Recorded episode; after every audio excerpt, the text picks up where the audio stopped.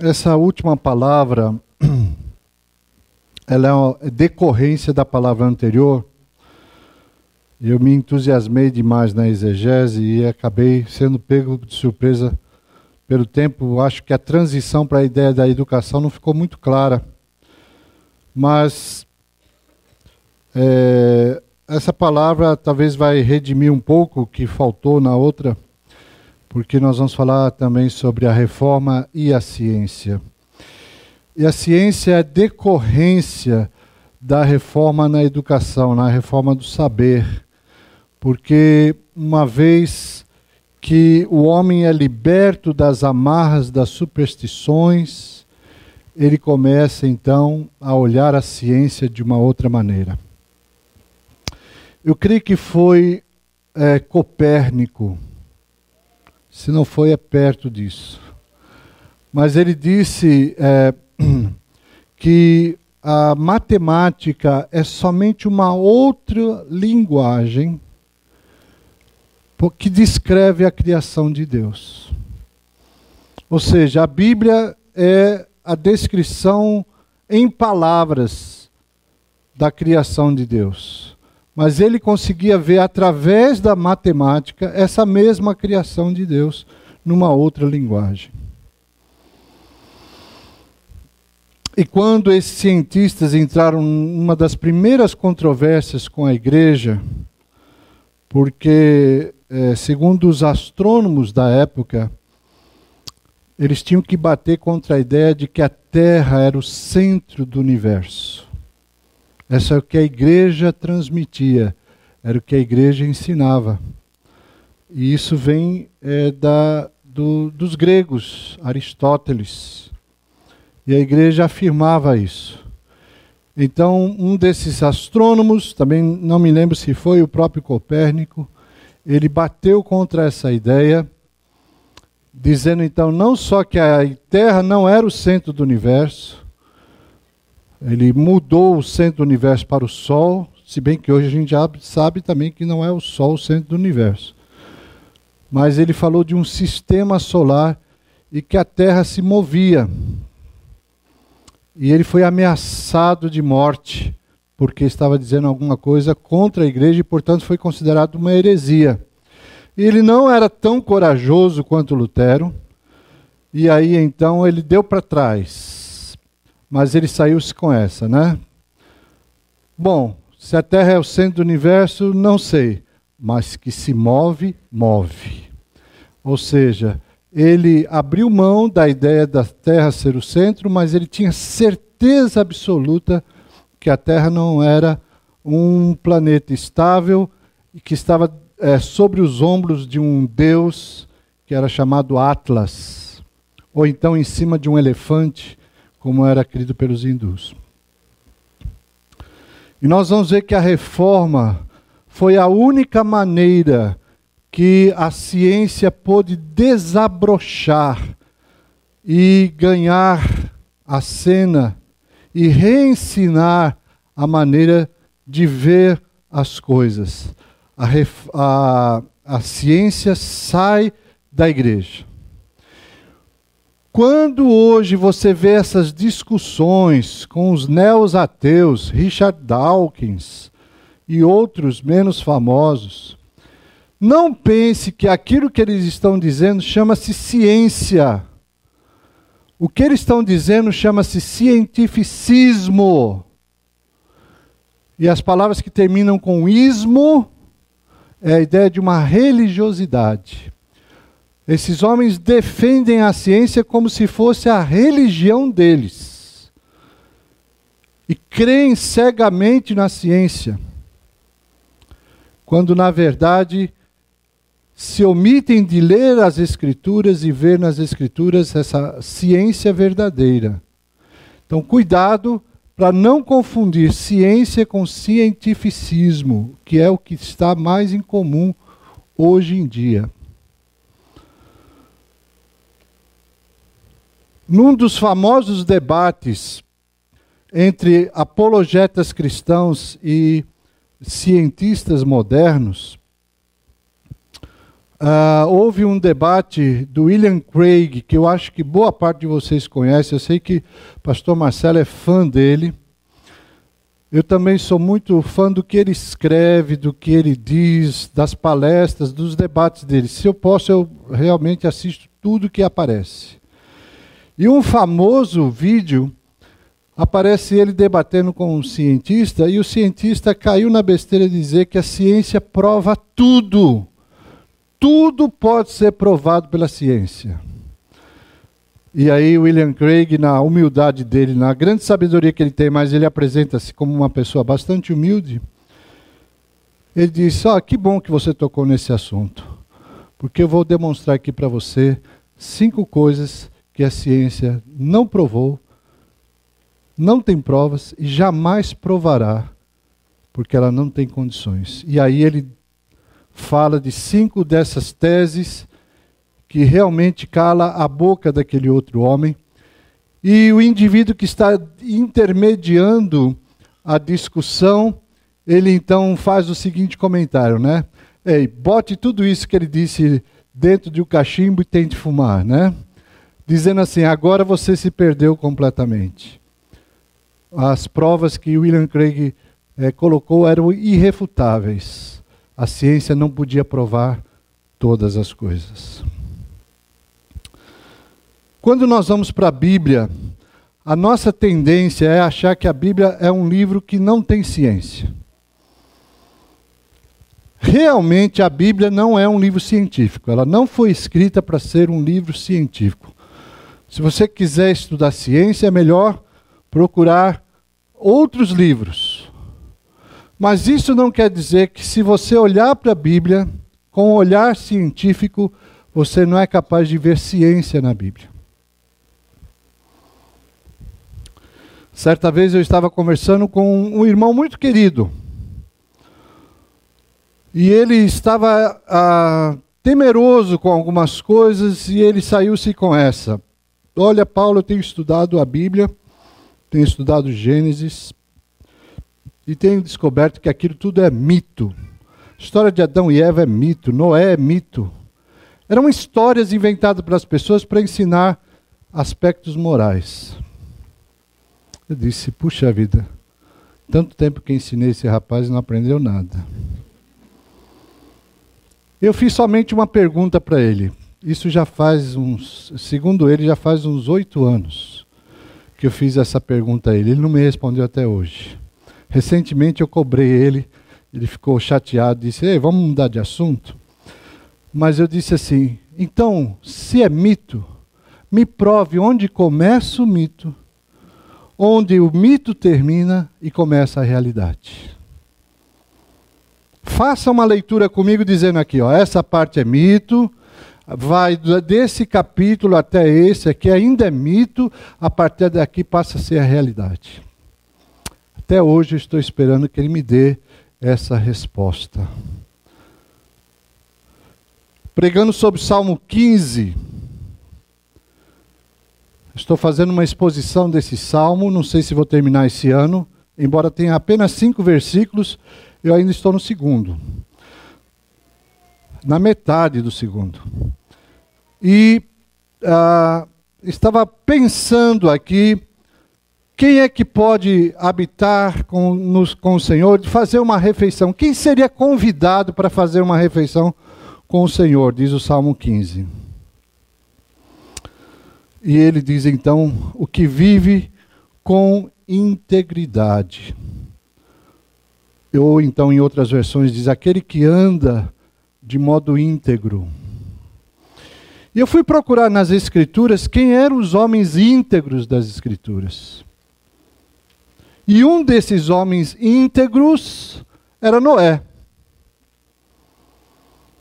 Então eu pensei, agora, como é que eu vou ensinar integridade de maneira prática, usando um exemplo vivo, ou pelo menos que viveu, é, de alguém que viveu com integridade, um exemplo real, era isso que eu queria dizer. Como é que eu vou falar de Noé?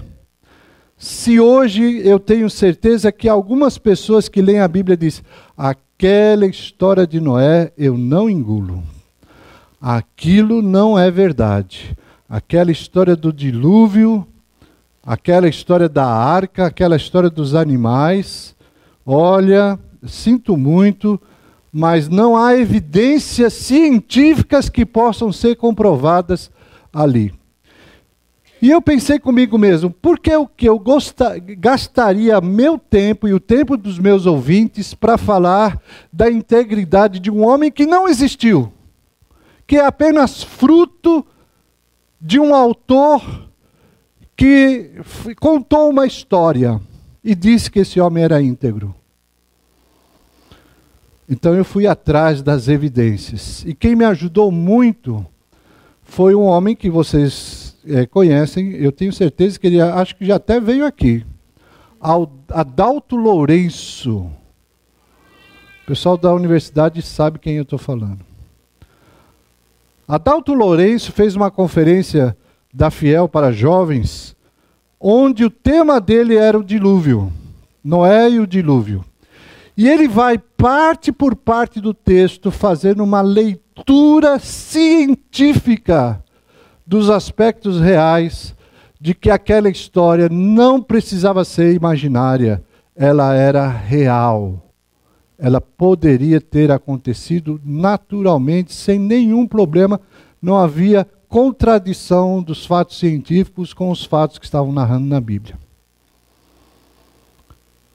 Então eu falei para a igreja, meus irmãos, eu vou recomendar a vocês que vocês assistam o vídeo do Adalto Lourenço e eu não vou gastar tempo aqui só para dizer que Noé é verdade. A história de Noé é verdadeira. Depois, quando nós vamos falar sobre homens íntegros, temos que falar sobre Abraão. Mas Abraão existiu de verdade? A arqueologia até hoje não achou evidências de que tenha havido um homem como Abraão. E aí então você vai pensar diversos personagens do Antigo Testamento pensando assim: essas pessoas realmente existiram? E quando você vai atrás e faz uma profunda pesquisa, descobre que todos os fatos bíblicos, eles são possíveis de realidade. Eles não precisam ser mitos, nem precisam ser histórias de carochinha. Portanto, a Bíblia é um documento de confiança. Então, quando eu vou falar de ciência, não é que nós precisamos olhar a Bíblia do ponto de vista de ciência. Eu acho que Deus, que tem um humor maravilhoso, ele fica lá no céu dando risada de nós. Ele fica olhando o esforço dos ateus para provar que a Bíblia não diz a verdade. Ele fica vendo os esforços de alguns cristãos dizendo que a Bíblia está cheia de mitos. E ele fica rindo de nós, dizendo: sabe nada, né? Sabe nada. Acha que sabe, mas não sabe nada, né? Sabe por que eu penso isso? Porque a ciência, meus irmãos, ela é um fato novo na nossa sociedade. A ciência tem poucos anos de vida em relação à história da humanidade. Quando Deus escreveu as histórias bíblicas e passou para Moisés deixar por escrito, Deus não estava preocupado com a ciência. Aquele povo não tinha ciência, aquele povo não precisava da ciência. Para eles tudo era sagrado, toda a criação era sagrada, tudo era é, extraordinário, tudo era sobrenatural. Aquele povo não fazia diferença o que é de Deus e o que não é de Deus, porque tudo era de Deus. A ciência é muito recente para emitir sua opinião sobre a Bíblia. A ciência precisa estudar a Bíblia. Eu fico feliz de saber que algumas universidades hoje no Brasil têm cursos de estudos da Bíblia. Cursos sérios, cursos acadêmicos. Embora aqui no nosso curso a academia não aceita que você faça qualquer defesa da Bíblia. Vai contra as ideias acadêmicas aqui da nossa Universidade Federal. Mas eu sei de universidades de Minas Gerais, no sul do país, em que a Bíblia é aceita não só como um documento fidedigno, mas também é possível que ela faça parte dos nossos estudos a respeito dessas histórias. E muita gente está escrevendo teses a respeito das Escrituras. Você já observou como é engraçado essas revistas ditas científicas, como tal de super interessante, é, Galileu? Já ouviram falar dessas revistas? São pretensas é, revistas de cunho científico. Mas as capas bombásticas que vendem edições e mais edições Todas elas têm a ver com a Bíblia, com religião, tem a ver com Jesus, tem a ver com uma série de coisas. São esses os números que mais vendem. E eles sabem disso e, portanto, vão atrás dessas informações. Revistas científicas que emitem opiniões religiosas. Eu queria levar você para o livro de Gênesis. Queria recomendar logo de cara que o Adalto Lourenço escreveu um livro de, baseado em Gênesis 1 e 2, que ele fez uma leitura científica desses dois capítulos. Como eu disse, eu creio que Deus não tinha nenhuma intenção de usar ciência em Gênesis 1 e 2. Mas o Adalto, como cientista, fez isso. Foi, foi você que citou hoje de manhã um cientista, Marcos Weber. Procure sobre esse indivíduo na internet. Ele tem, uh, ele dá risada dessa sopa primordial que diz que nós viemos de uma sopa primordial. Sabe como é isso?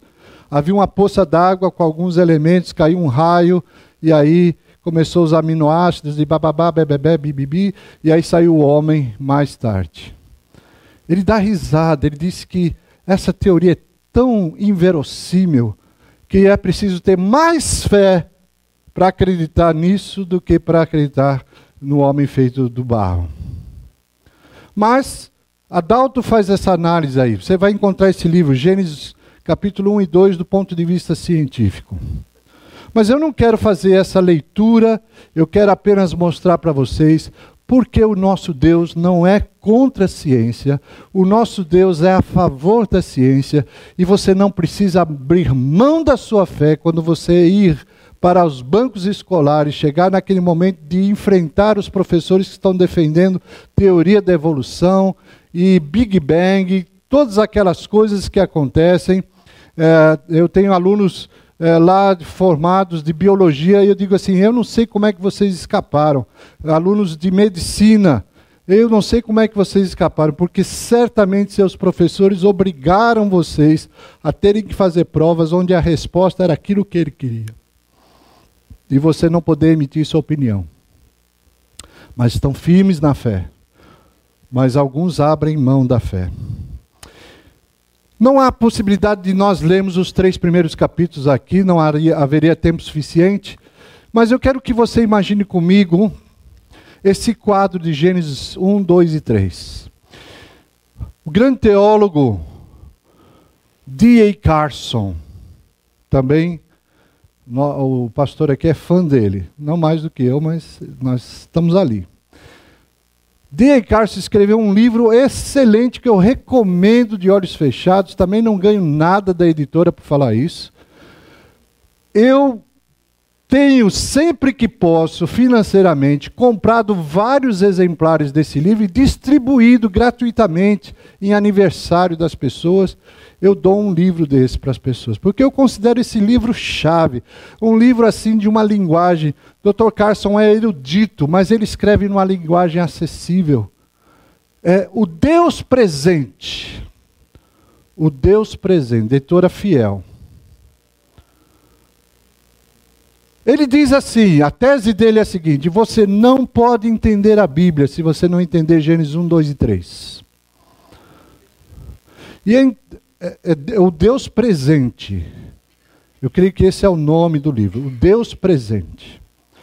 Eu fui até numa das conferências da Fiel, porque ele era o orador e o tema era o livro dele.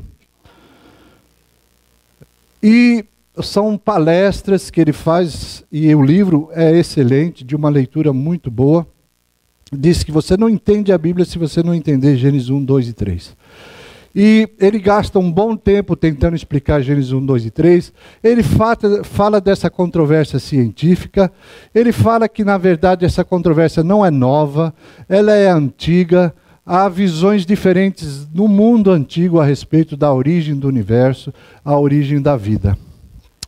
Mas o que eu queria enfatizar aqui foi algo que eu andei olhando e vendo nesses, na, na Bíblia, e que eu vou tentar falar para vocês de maneira resumida, mas que está contido aqui em Gênesis 1, 2 e 3. Eu entendo que, se eu vou falar do Evangelho para outra pessoa, eu começaria em Gênesis. Em vez de Romanos, Mateus, outra coisa, eu começaria em Gênesis. Se eu tivesse bastante tempo para falar com a pessoa, eu começaria assim. Gênesis 1, 2 e 3 apresenta Deus. Não discute se Deus existe ou não existe. Ela simplesmente diz: no princípio criou Deus. Deus já está na história. Agora, quem é esse Deus? Quando você lê o texto, você vai ver que Deus, entre muitas das características, eu queria ressaltar três. Deus é santo, Deus é amoroso e Deus é justo. Guarde essas três palavras. Deus é santo, Deus é amoroso e Deus é justo. Por que, que Deus é santo? Porque Ele fez todas as coisas e fez para o bem. Ele terminava as coisas e e viu que era bom nós dizemos que as pessoas santas são aquelas que fazem o bem. Deus é santo porque ele faz o bem e faz o bem para nós. Não há dúvida da santidade de Deus. Segundo lugar, Deus é amoroso. Amoroso porque toda a sua criação revela o seu caráter. E o seu caráter é de amor. O seu caráter é de preparar uma criação para colocar ali o homem e a sua mulher. Deus é amoroso. E Deus é justo do ponto de vista do fato de que ele exerce uma justiça de criar leis, enquanto que nós temos que ser justos por obedecer às leis. Deus é justo porque ele cria as leis. E aqui está um grande passo que a reforma deu, já misturando a história aqui da reforma junto com a história da Bíblia, é que a reforma nos deu a ideia de um Deus que se revela e não está impedindo que o homem descubra as coisas de Deus. Deus abriu a criação. Deus não fez um programa fechado, onde somente alguns poderiam entender a criação. Ele fez um programa aberto para que todos pudessem entender. É essa a razão porque o cristianismo deu início à ciência. Não foi o hinduísmo, não foi o, o, o islamismo, não foi nenhuma outra religião no mundo que deu início à ciência. Porque essas cosmosvisões o homem tem uma relação com Deus de medo, não tem prazer de ter comunhão íntima com Deus, porque Deus é severo nessas religiões. E a natureza de Deus é uma natureza fechada. Eles não têm interesse em descobrir o que Deus fez. Portanto, essas religiões é um relacionamento, se possível, indireto com Deus e a sua revelação. Portanto, a ciência não poderia ter saído dessas cosmosvisões, porque as pessoas teriam medo de descobrir quem Deus é. Mas o cristianismo não. O cristianismo foi o berço da ciência porque o cristianismo era curioso, dizendo: Deus fez as árvores, então vamos estudar as árvores, porque Deus se revela nas árvores, e estudar as árvores traz glória para Deus. Ah, Deus fez o mar, vamos estudar o mar, vamos saber o que aconteceu com o mar e os seres que estão lá dentro, porque isso é para a glória de Deus. Deus fez o universo, vamos estudar esse universo, porque Deus se revela através desse universo. E estudar esse universo vai trazer glória para Ele. E essa curiosidade levou a igreja para a ciência. Os primeiros grandes cientistas que você pode analisar, assim com raríssimas exceções, todos eles eram cristãos. Todos eles admiravam as Escrituras. Todos eles tinham uma íntima comunhão com Deus. E sabiam que as suas descobertas, a sua matemática, a maneira deles verem a criação de Deus, revelava uma curiosidade para dizer assim: o que Deus nos deu, nós precisamos averiguar, nós precisamos investigar. E essa investigação vai nos trazer luz, vai nos trazer liberdade. Deus é santo, Deus é amoroso, Deus é justo. Isso está transcrito na palavra de Deus, em Gênesis 1, 2 e 3. Deus criou o homem à sua imagem e semelhança, portanto, o homem foi criado santo, amoroso e justo. Uma prova de que Deus criou o homem santo, que o homem podia andar com Deus. Deus não aceita o pecado na sua presença. Se o homem podia andar com Deus, é porque o homem era santo. Isso é uma prova de que o homem, antes do pecado, ele era santo. Foi criado santo. O homem era amoroso porque quando Deus criou a mulher e trouxe para o homem, ele disse: Essa é carne da minha carne, osso dos meus ossos. Ele ficou feliz de saber que ele agora teria uma ajudadora idônea. Ele demonstrou que havia amor pela criação de Deus. O homem era amoroso, o homem era justo. Como eu disse, justo no sentido de ser obediente à revelação de Deus. É isso que é ser justo na Bíblia. Aí chegamos no capítulo 3 de Gênesis. E o homem perdeu essas três evidências de que Deus o criou dessa maneira. Em primeiro lugar, o homem deixou de ser santo. Porque quando Deus veio para sair com ele, dar uma passeadinha no, no paraíso, o que, é que eles fizeram? Se esconderam sabiam que não podiam ter íntima comunhão com Deus, deixaram de ser santos, se viram nus. Segundo lugar, deixaram de ser amorosos. Aquele homem que havia elogiado Deus pelaquela mulher linda que deve ter trazido para ele, feito o primeiro casamento, agora esse homem dizia para o mesmo Deus: Foi a mulher que tu me deste que fez que eu caísse. Acabou o amor dele, né? Jogou a culpa na mulher. Em terceiro lugar, o homem deixou de ser justo, porque a partir daí começou a desobedecer deliberadamente a Deus. O que é o restante da Bíblia?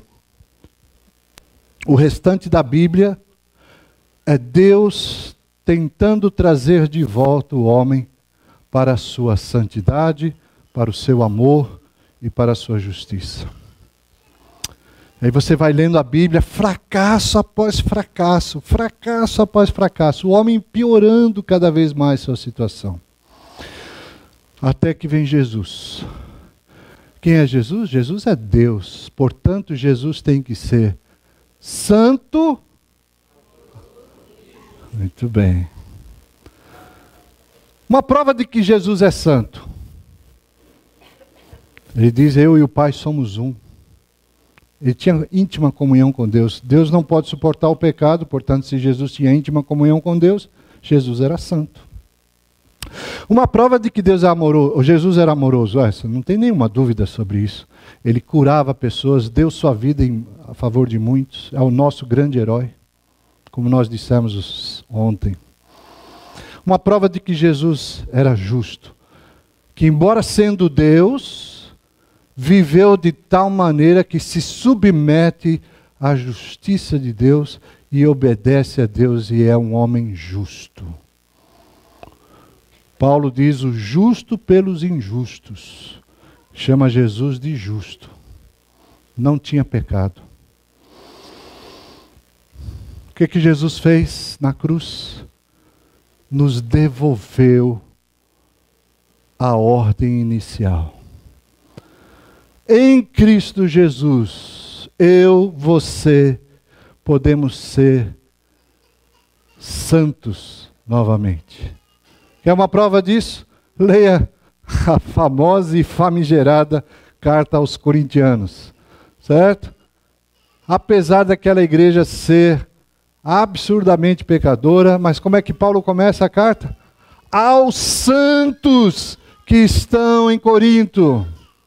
Aos santos. Por quê?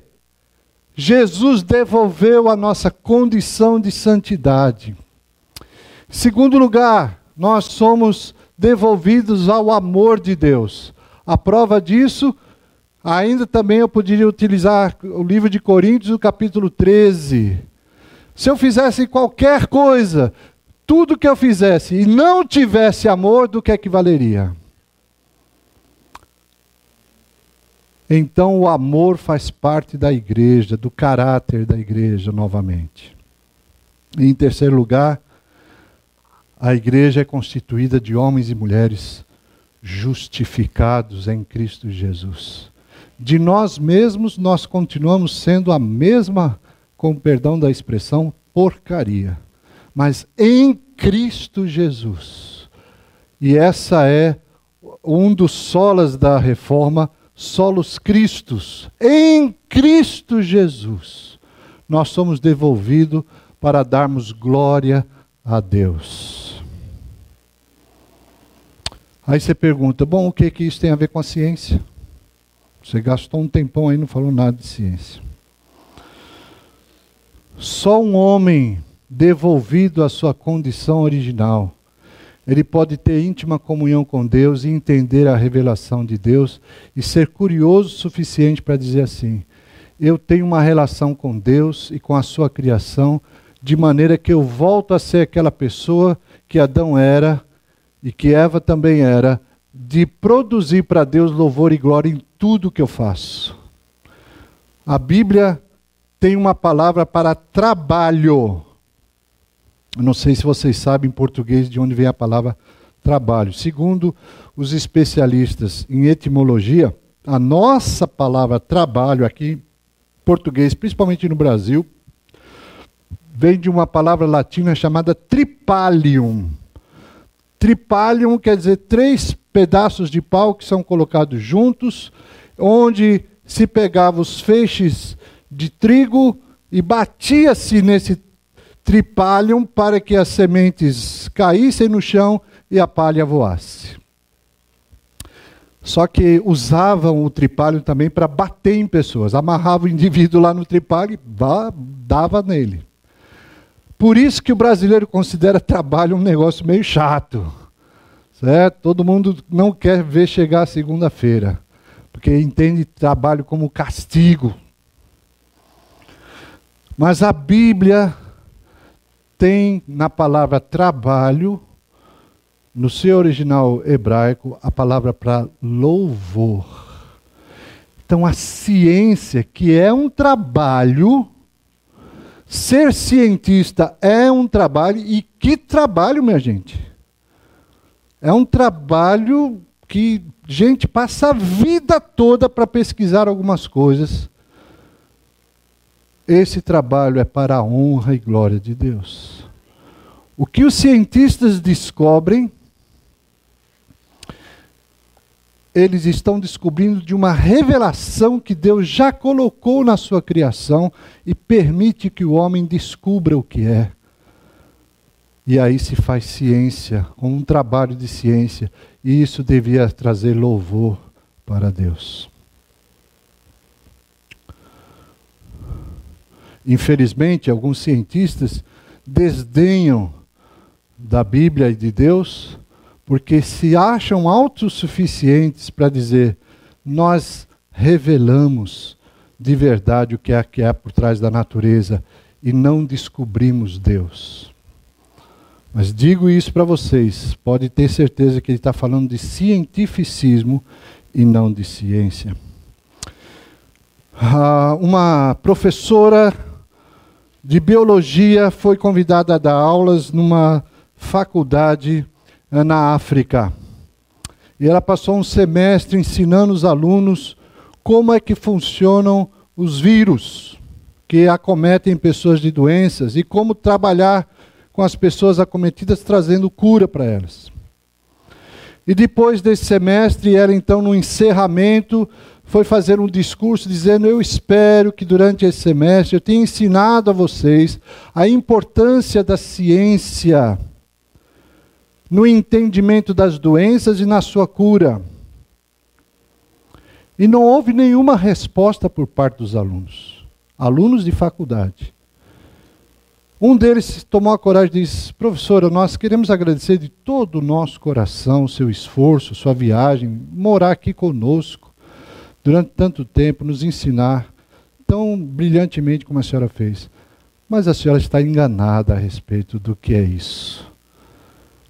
Essas doenças que a senhora falou, na verdade, são demônios que entram nas pessoas durante a noite, se elas deixam a janela aberta das suas casas. E aí é preciso então que haja um bruxo que vai lá e expulse esses demônios. E aí sim eles são curados. Esse negócio de vírus é conversa de ocidental. Você imaginou uma coisa dessa? Você está aqui colocando duas cosmosvisões uma científica, entendendo uma revelação de como descobrir a cura para as pessoas, e a outra estabelecendo que existem forças sobrenaturais nesse mundo que influenciam a vida humana, que não adianta você crer em Deus, não adianta você se precaver, porque esses demônios virão e lhe trarão a doença, e você só escapará se alguém se apresentar maior do que os demônios. Duas cosmosvisões diferentes. Uma gerou ciência, a outra crendice. Agora, é claro, se você está contando essa história do lado de lá, vai dizer: não, a crendice é a ciência. Nós é que estamos certos. Houve um jogo de futebol, não era Palmeiras e Corinthians, mas é, estavam os dois times em campo e caiu um raio antes que a partida começasse e um dos times foi atingido e todos morreram. O outro escapou ileso. As pessoas então são perguntadas: o que foi que aconteceu? Explique esse fato cientificamente. Então as pessoas dizem: não, era o tipo de chuteira que atraiu o raio e matou todo mundo. Então era, o problema era do equipamento esportivo. O outro estava é, usando plástico, portanto não teve choque. Ah, não é porque ah, havia uma vedação no meio de campo que não permitiu que o, que o choque passasse para o outro lado e só afetou um lado. E aí tenta-se dar explicações científicas mais diversas. Do ponto de vista da cosmovisão, esse fato aconteceu de verdade na África. A cosmovisão deles diz assim: havia uma mandinga, havia uma espécie de maldição lançada por um time contra o outro. Se isso funcionasse, Palmeiras e Corinthians. E aí aquelas pessoas morreram porque um time foi mais forte nas suas orações aos seus deuses para matar o seu oponente. E eles ganharam por WO. Cosmovisões diferentes. Uma gera ciência, outra gera crendice. A reforma, a maneira do homem tratar com a natureza, a maneira do homem tratar com as escrituras, a maneira do homem adorar a Deus, foi o passo fundamental para o que nós conhecemos hoje com as descobertas científicas que têm mudado a face da Terra. Embora nós temos que reconhecer que a ciência não é um fim em si mesmo. Aliás, a ciência muda tanto, mas muda tanto que alguns livros têm que ser modificados, têm que ser reimpressos, porque algumas verdades já não são mais as mesmas. E isso é ciência. O grande fator primordial da ciência é que uma tese tem que ser provada. E depois que ela é provada, ela pode ser comprovada ou desprovada. E aí caberá a curiosidade do homem fazer diferentes perguntas para obter outras respostas. E quando ele descobre, ele diz assim: tudo que foi ensinado para trás tem que ser revisto, porque agora nós temos uma outra realidade.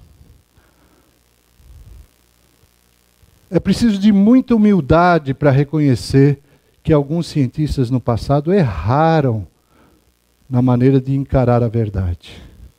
E que hoje a verdade está muito além do que eles imaginavam que era. Mas a Bíblia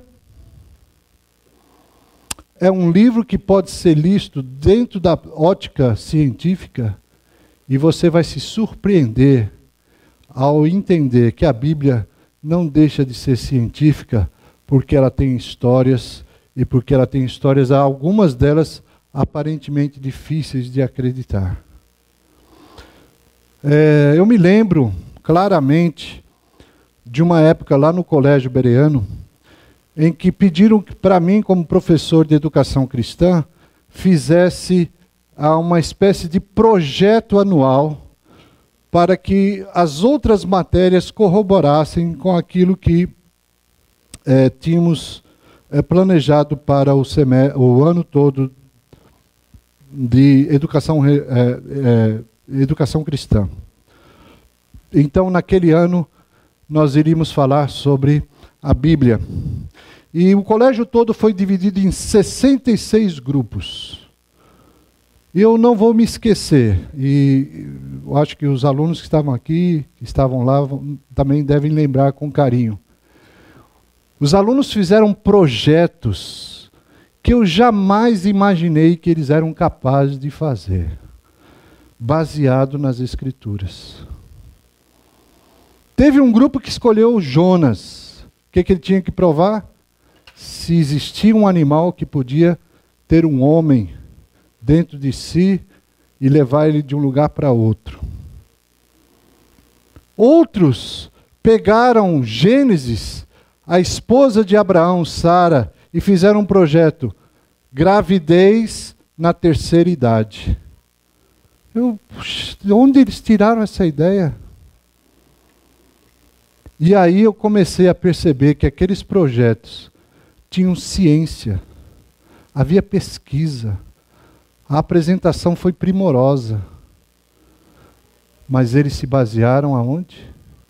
Nas Escrituras. Querido jovem dessa igreja, universitários, pais de alunos de segundo grau, não tenham medo da ciência, porque a verdadeira ciência não vai contradizer as Escrituras. Nem as Escrituras vão contradizer a verdadeira ciência. Preparem seus filhos, pastores, preparem seus jovens para serem pessoas que defendam a sua fé. Só queria terminar lendo rapidamente a carta de Pedro, 1 Pedro, capítulo 3, verso 15. Eu termino com essa leitura dizendo o seguinte: 1 Pedro 3 e 15. Tem um contexto aqui, mas eu vou direto ao verso 15 mesmo. Antes, santificai a Cristo como Senhor em vosso coração, estando sempre preparados para responder a todo aquele que vos pedir razão da esperança que é em vós. Sabe qual é a palavra para responder aqui? É a palavra para apologética. E o que é apologética? É a defesa da fé. Pedro está dizendo que nós vamos ser convocados por esse mundo a dar razão da nossa fé. O mundo provavelmente irá dar risada de muitas coisas que nós vamos dizer. É possível que você esteja no meio de pessoas religiosas em que eles vão dizer: não, isso que você está dizendo não está comprovado biblicamente, não. Isso aí é a sua interpretação. Mas eu quero desafiá-los a entender que você não está desamparado, você não está sozinho na sua luta para exercer a sua fé diante da ciência ou dos cientistas, ou das pessoas que zombam da crença na Bíblia porque acha que ela não é um livro científico. Você não está sozinho. Existem hoje homens e mulheres que estão trabalhando com, principalmente na área da evolução, estão trabalhando com aquilo que é chamado de design inteligente. Queria ter tempo para falar sobre isso, mas creio que vocês já tiveram palestras aqui de pessoas que trouxeram para vocês o que é esse design inteligente. Até o Dawkins, Richard Dawkins, o ateuzão, está entusiasmado com a ideia de que existe um design inteligente. Há um videozinho circulando na internet, infelizmente só em inglês, onde o indivíduo mostra para pseudos ateus, porque eles acham que são ateus e na verdade não são, mas ele mostra que em tudo que nós vemos da natureza existe traço de uma inteligência superior. Só eles precisam afirmar que essa inteligência superior é Deus. Design inteligente. Se você nunca ouviu essa expressão, procure e você vai ver que hoje tem sido o maior combate contra o evolucionismo. É chamado de design inteligente. Deus abençoe essa igreja, que daqui saiam Luteros e Catarinas, né? Sabe por que eu digo Catarina? Alguém, bom, essa é só para os fortes, só os fortes entenderão. Eu fiz um casamento de um, de um discípulo meu que era, ele era incrível, porque cada moça que ele propunha namoro, ele fazia questionário teológico. O que, que ela achava sobre divórcio e recasamento, é, mulher ser pastora, etc. E ele achou uma teóloga para casar. E aí eu brinquei dizendo que ele disse para ela: é, Mirelle, você aceita que eu seja o Lutero para reformar a sua vida? E ela disse: Contanto que eu seja a sua Catarina, vambora. Catarina, vambora. Desse jeito mesmo. Catarina, vambora. Era a mulher que, com quem Lutero se casou e causou um, uma celeuma na igreja, porque um monge se casou, né? Era, foi mais uma das afrontas de Lutero contra a igreja, foi o casamento dela.